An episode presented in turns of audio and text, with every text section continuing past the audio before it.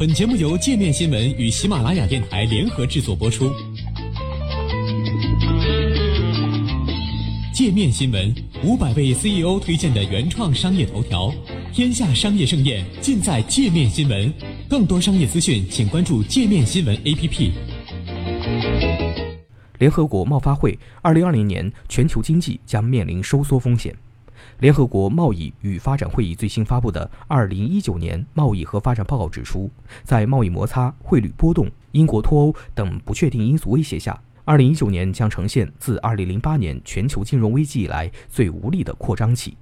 二零二零年全球经济面临转向收缩的风险。报告预测称，今年全球经济增长率将从二零一八年的百分之三下降至百分之二点三。其中，发达经济体变动趋势是从百分之二点二缩减至百分之一点六，而发展中经济体的增长率也会从百分之四点二回落至百分之三点五。此外，全球需求疲软以及单边贸易行为会使贸易增长严重减缓，从去年的百分之二点八进一步降至百分之二。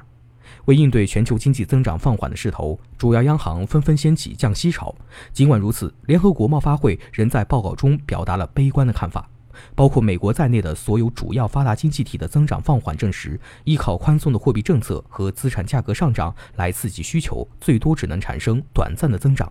对企业和富人的减税措施也根本无法驱动生产性领域的投资。除增长放缓外，报告认为世界经济还面临四大结构性挑战，即经济利益中分配给劳动的份额下降、公共支出减少、生产性投资减弱以及大气中二氧化碳的持续增加。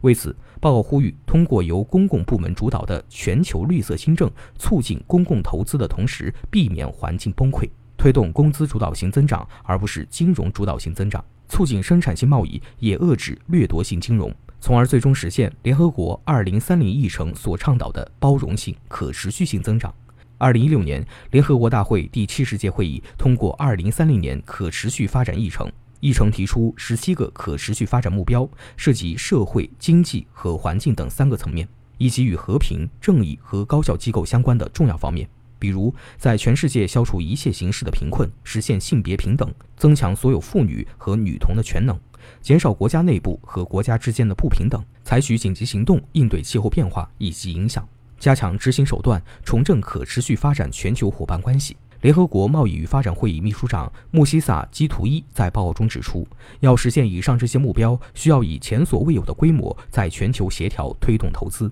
所需要的融资额令人望而生畏，从数十亿到数万亿美元不等。据 UNCTAD 估计，仅发达国家每年就需要额外投入2.5万亿美元。基图伊称，要满足实现2030议程的融资需求。需要围绕全球绿色新协议这一理念来重建多边主义，并寻求建立一个与过去截然不同的金融体系，而公共融资是讨论这些问题的起点。对此，报告建议扩大特别提款权 SDR 的使用，